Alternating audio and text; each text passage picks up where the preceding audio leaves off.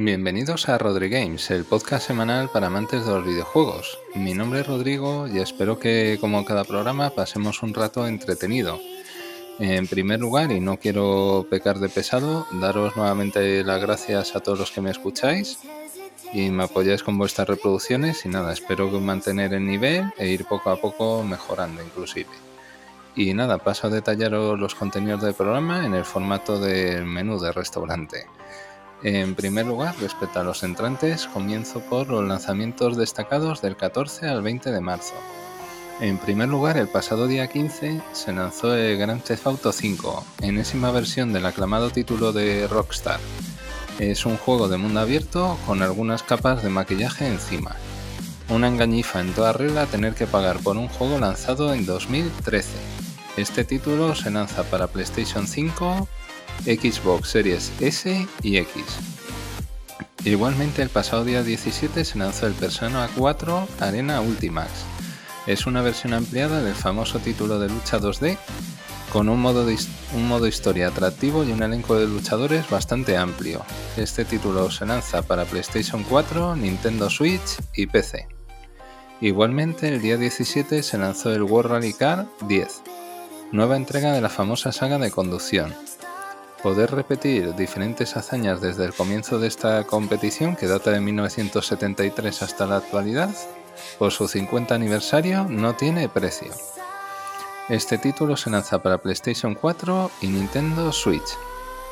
Y finalmente, el día 18, es decir, hoy, se ha lanzado el Stranger of Paradise Final Fantasy Origin es un action RPG que narra la historia de cuatro guerreros de la luz en su combate constante contra el caos y el mal que asola su región.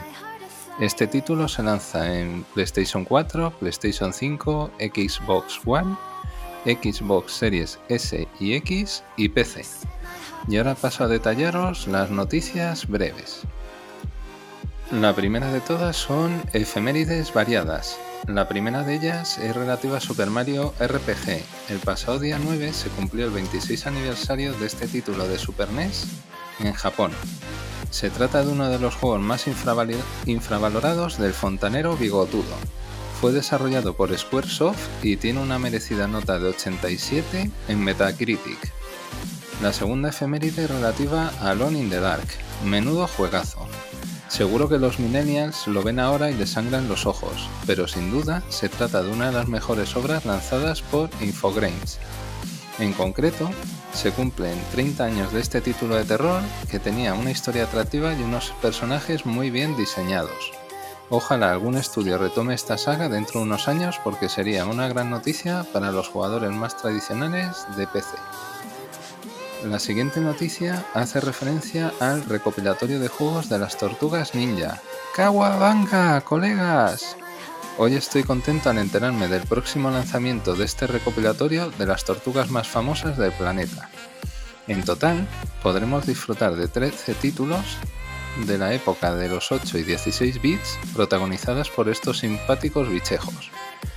Tengo muchas ganas de darle caña de nuevo a Teenage Mutant Ninja Turtles de NES Teenage Mutant Ninja Turtles 4 Turtles in Time de Super Nintendo y Teenage Mutant Ninja Turtles 2 Back from the Sewers de Game Boy, entre otros muchos.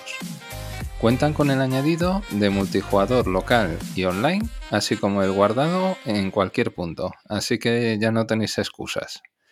El siguiente es el anuncio de Exoprimal. En el pasado State of Play, con más hombres que luces, por cierto, se anunciaron diferentes títulos. Uno de ellos fue este videojuego de Capcom, que es una suerte de Anthem con dinosaurios. Todos aquellos que todavía conservéis un ápice de esperanza en que el famoso estudio japonés lance un nuevo juego de la saga Dino Crisis, ya podéis dedicaros a jugar a los euromillones que seguro que tendréis más suerte. Desde luego, las primeras imágenes prometen acción frenética pero en mi opinión es un título totalmente prescindible y que no tiene ni pies ni cabeza. La siguiente noticia es relativa al Dead Space Remake en 2023. Así sí, Electronic Arts, así sí. Y no me refiero a un remake más, sino al esperado remake de uno de los mejores juegos que he podido disfrutar durante toda mi vida videojueguil, que no es, que no es poco decir. El próximo año, seguramente para primavera, podremos disfrutar de esta aventura nuevamente en las consolas de nueva generación, PlayStation 5, Xbox Series y S, S y X, así como en PC. Yo seré cauto y no me lo compraré de salida, pero en cuanto baje de precio me haré con él porque quiero ponerme nuevamente en la piel de Isar Clark y seccionar las extremidades de esos horribles seres que habitan en el espacio. Y recordar amigos, en el espacio nadie puede oír tus gritos. La siguiente noticia hace referencia a las denuncias de empleados de Front Software. Llueve sobre mojado. ¿De qué nos extrañamos cuando vivimos en uno de los países de Europa con una de las, con una de las condiciones laborales más precarias? En este caso, la rareza proviene de uno de los estudios con mayor reputación, y muy merecida por cierto, en el mundo de los videojuegos. En este caso, desde el famoso medio Career Connection, se han hecho eco de las reivindicaciones de los trabajadores de la compañía que indican que llevan más de una década sufriendo malas condiciones laborales y sueldos bajos. Entre las principales reivindicaciones se encuentran el endémico problema del crunch, así como ciertos casos de acoso a las empleadas embarazadas. Sin duda, debería plantearse la creación de un libro blanco de buenas prácticas empresariales en todo este sector para evitar que vuelva a suceder este tipo de situaciones. Como dice el dueño de Virgin, cuidad de tus empleados y ellos cuidarán de tus clientes. Y ahora paso a detallaros los platos principales. El primer plato principal eh, son las primeras impresiones del Ghostwire Tokyo. Como bien sabréis muchos, soy partidario que los estudios centren sus esfuerzos en lanzar nuevas IPs y dejen de lanzar remakes y remasters de medio pelo con la única finalidad de sacarnos los cuartos de mala manera. En este caso, Tango Gameworks ha lanzado un juego diferente mezclando diferentes estilos, desde el manido Survival Horror hasta aventura de acción en primera persona en mundo abierto. Yo estoy encantado del aspecto visual del conjunto, escenarios, enemigos, magias y mecánicas de lucha, y la manera de recrear una de las ciudades más atrayentes para los occidentales como es Tokio. Según lo visto en dicho gameplay, el árbol de habilidades es sencillo y la evolución de la historia nos permite combinar partes de sigilo con otras de acción desenfrenada. Os cuento un secretillo, He pedido como regalo de cumpleaños una copia de este juego, así que espero poder daros una opinión personal en los próximos programas. ¡Japo Power! El siguiente plato principal hace referencia a la evolución de ventas de consolas Next Gen en este año. El bosque no tiene árboles. No hace falta ser un genio para imaginarse que tanto Sony como Microsoft no están contentos con los datos de ventas de este comienzo de año en concreto, os voy a desglosar los datos de venta en España hasta el pasado día 27 de febrero. Nintendo Switch ha conseguido colocar 70.000 unidades, Xbox Series S y X algo más de 12.000 y PlayStation 5 12.000. De estos datos pueden sacarse dos conclusiones claras. La primera de ellas es que la consola híbrida de Nintendo sigue yendo como un cohete y los lanzamientos previstos para este año van a mantenerla presumiblemente en lo más alto. Y la segunda es que Microsoft ha lanzado una consola muy, muy potente que esperemos que nos haga olvidar el experimento con gaseosa que fue la malograda Xbox One. El siguiente plato principal hace referencia a que Tencent compra Tequila Works. Compra, vende, vuelve a comprar, joder. Estas palabras, que son más propias de pelis como El logro de Wall Street o En busca de la felicidad, se están convirtiendo en un clásico moderno en la industria de los videojuegos, desde que se abrió el melón de compras por parte de Sony y Microsoft. En este caso, la compañía madrileña Tequila Works ha anunciado a través de su cuenta de Twitter oficial el pasado día 15 de este mes que ha sido adquirida por el gigante chino Tencent desde un punto de vista empresarial es una gran noticia para este estudio, puesto que le va a dotar de un músculo que no tienen actualmente, manteniendo la independencia creativa como hasta ahora. Sin duda, es una gran noticia que me pone muy contento. Y ahora vamos a pasar al solomillo del programa, que es el análisis retro de la abadía del crimen. Vamos a coger el DeLorean y viajar al pasado. Venga, montaros.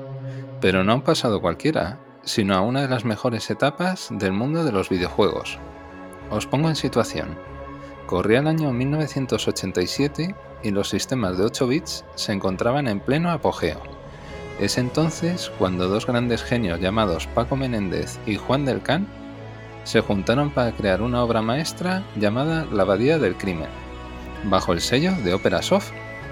Para la historia se basaron en la famosa obra de Humberto Eco El nombre de la rosa, cuya adaptación cinematográfica fue protagonizada en 1986 por Sean Connery, Christian Slater y Ron Perlman, entre otros.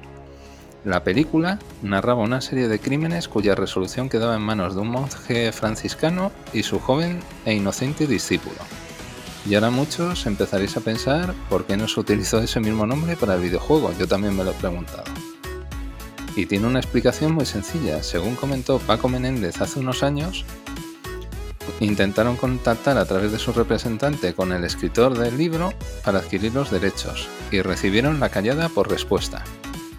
Vamos a hablar de las cualidades que convirtieron a este título en uno de los videojuegos más representativos de la industria en España. Contaba con una perspectiva isométrica que dotaba de una profundidad inaudita a los diferentes escenarios, encajando como anilla al dedo con la historia. Una trama que utilizaba de manera muy adecuada el ciclo de día y noche para ir hallando diferentes pistas que nos permitieran resolver estos crímenes tan inteligentemente planteados y un sistema de control pionero para la época en la que se lanzó. Sin duda, se trata de un título con una curva de dificultad elevada donde debíamos memorizar los diferentes recorridos de la abadía, así como cumplir con las estrictas normas de la misma. Para ello, contábamos con la famosa barra de Obsequium en la esquina inferior derecha, para cumplir nuestra misión en un plazo de tiempo muy ajustado, en concreto 7 días. Sin duda, es un sacrilegio si no, si no lo habéis jugado en su momento, aunque algunos que me estéis escuchando quizás ni hubierais nacido en esa época. Pero no os preocupéis porque voy a daros dos noticias muy jugosas que quizás no conozcáis. La primera de ellas es que existe un espectacular remake elaborado por Antonio Ginero. Partiendo del título original, se realizó una actualización completa del apartado visual del juego a 32 bits, ofreciendo gráficos en 256 colores y la opción de jugar con el aspecto original. Es gratuito y podéis encontrarlo fácilmente en internet.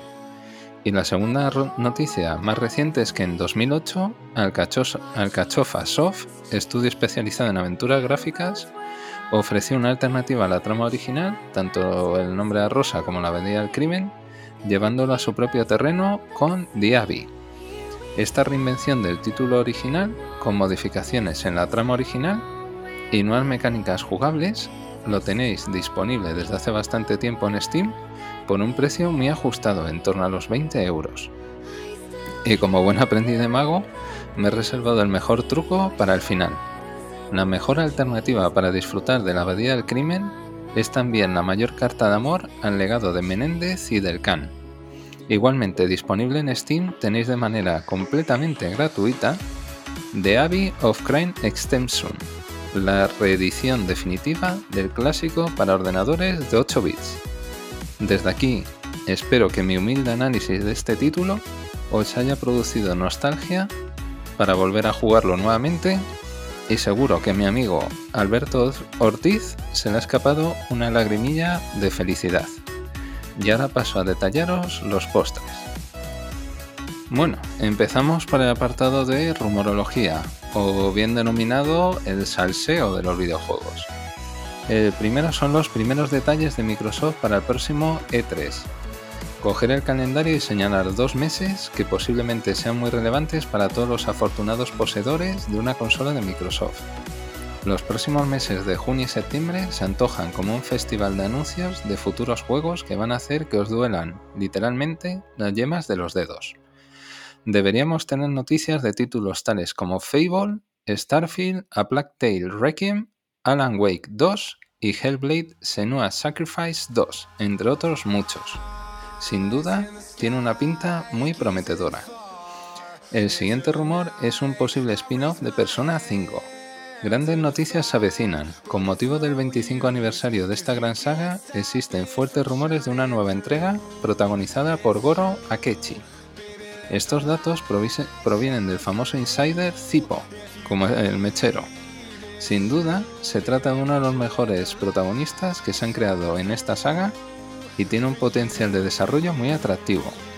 Asimismo, este insider indica que pronto, quizás y solo quizás, tengamos nuevas noticias de los remasters de Persona 3 y Persona 4 para diferentes plataformas. El siguiente son rumores de Grand Theft Auto 6. Si alguno de vosotros soñaba con ser Willy Fogg, estáis de suerte y debéis darle las gracias a Rockstar por el próximo juego de la sala GTA no nos va a permitir recorrer medio planeta. El famoso analista Michael Patcher informa que volveremos a disfrutar de Vice City, Liberty City, Los Santos, así como de localizaciones en Europa e inclusive algunas inspiradas en Centroamérica. Sin duda va a ser el mapa más, más extenso de todos los juegos de la saga y espero que también sea un título menos longevo que el anterior, si me permitís la broma al respecto. El siguiente rumor es que Sony podría haber comprado una IP de Konami. Hoy toca cita con Esperanza Gracia. Coged esta información con pinzas, pero la cosa promete. Y mucho. La cuenta de Twitter VG News Insider, cuya fiabilidad es algo discutida, ha informado el pasado día 6 de este mes que existe la posibilidad que Sony se haya hecho con alguna de las míticas IPs de Konami. Hay tres de ellas que sería un auténtico pelotazo en manos del gigante nipón. Os nombro mis candidatas. La primera, Metal Gear Solid. La segunda, Castlevania. Y la tercera, Silent Hill. Ahora toca jugar a divinos y aquí es donde quizás me dé la hostia. Yo apuesto por un remake de la saga Metal Gear Solid con una serie de lanzamientos progresivos donde vería la luz a finales de este año el imprescindible Metal Gear Solid 1. Dejadme por favor en los comentarios del programa vuestras predicciones sobre vuestras preferencias o si creéis que pueden ser otras IPs distintas y las comentaremos para el siguiente programa. Y ahora paso a detallaros las noticias breves. La primera es el retraso indefinido de Advance Wars 1 más 2 Reboot Camp. Como siempre os digo, la realidad supera con creces a la ficción. Debido al contexto mundial actual por la invasión de Rusia a Ucrania, Nintendo ha decidido retrasar de manera indefinida el lanzamiento de este videojuego, cuya fecha prevista era el próximo 8 de abril. En un breve comunicado de Twitter, publicado el pasado día 9, indican que nos informarán de la fecha definitiva de lanzamiento. Desde aquí deseo que esta matanza acabe lo antes posible y podamos volver a la normalidad lo antes posible también. La siguiente noticia es el gameplay de Redfall, nueva IP de los señores de Arkane. Se trata de una aventura cooperativa donde gran atractivo reside en dar caza a vampiros. En la beta del gameplay de este título se han filtrado los cuatro protas de la aventura que son Jacob, Layla, Divinder y Remy, que cuentan con diferentes habilidades y armas que pueden ir siendo mejoradas. Las primeras imágenes son prometedoras e intuyo que la duración de esta aventura, que es en torno a 18 horas, se nos van a hacer cortas para muchos de nosotros. La siguiente noticia es la película de Gears of War, Bombazo para terminar el programa, ¿eh? Lo estabais esperando, cabrones. Uno de los grandes sueños de muchos jugones está cerca de materializarse. Según indica el medio de Digital Fix, el productor de la exitosa película de The Batman, que actualmente está en cartelera, que es Dylan Clark, ha indicado en fechas recientes que espera poder aportar datos muy, muy pronto sobre esta adaptación. Uno de los rumores más sonados es que Dave Batista Drax en la saga cinematográfica de Guardianes de la Galaxia de Marvel ha mostrado su interés en numerosas eh, ocasiones para que este proyecto se lleve a cabo e inclusive ser el protagonista que interprete a, Marcus Phoenix. Yo estoy dispuesto a participar en el crowdfunding si es necesario. Y nada, hasta aquí el programa de esta semana. Espero que os haya gustado. Como os he comentado en el, a lo largo del programa, eh, dejarme vuestros comentarios sobre cuáles creéis que son la posible o posibles IPs que ha comprado Sony a Konami. E igualmente, si tenéis cualquier sugerencia o cualquier recomendación que queráis hacerme, eh, tenéis disponible tanto en la caja de comentarios de los diferentes programas de podcast, así como en el correo electrónico, para hacerme llegar todas vuestras sugerencias o lo que queráis decirme. Así que nada, espero que tengáis una feliz semana y un fuerte abrazo. Hasta pronto.